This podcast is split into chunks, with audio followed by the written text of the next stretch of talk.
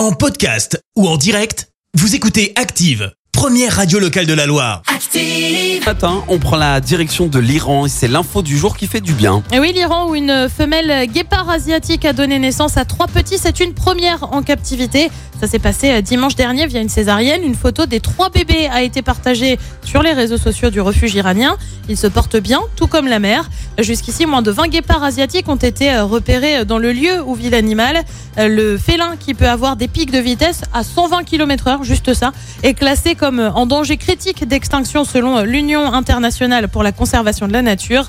L'Iran, de son côté, a lancé un programme de protection de l'animal soutenu par les Nations Unies. Merci, vous avez écouté Active Radio, la première radio locale de la Loire. Active.